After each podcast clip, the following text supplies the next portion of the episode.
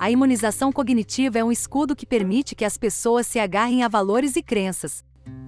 Mesmo que fatos objetivos demonstrem que eles não correspondem à verdade.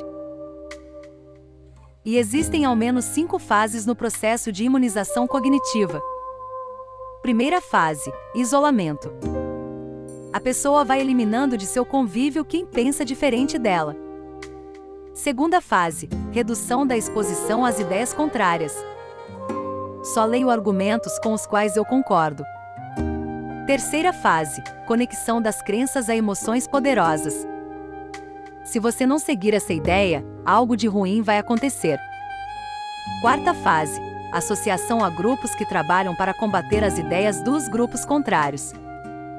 Quinta fase: a repetição. Cria-se um tema, um slogan, que materializa um determinado credo ou visão, que passa a ser repetido como um mantra, numa técnica de aprendizado, de lavagem cerebral. Os especialistas em psicologia das massas sabem que nossas mentes evoluíram muito mais para proteger nossos credos do que para avaliar o que é verdade e o que é mentira. E aí não adianta argumentar. O imunizado cognitivo está vacinado contra fatos objetivos. Para ele, argumentos lógicos não têm relevância.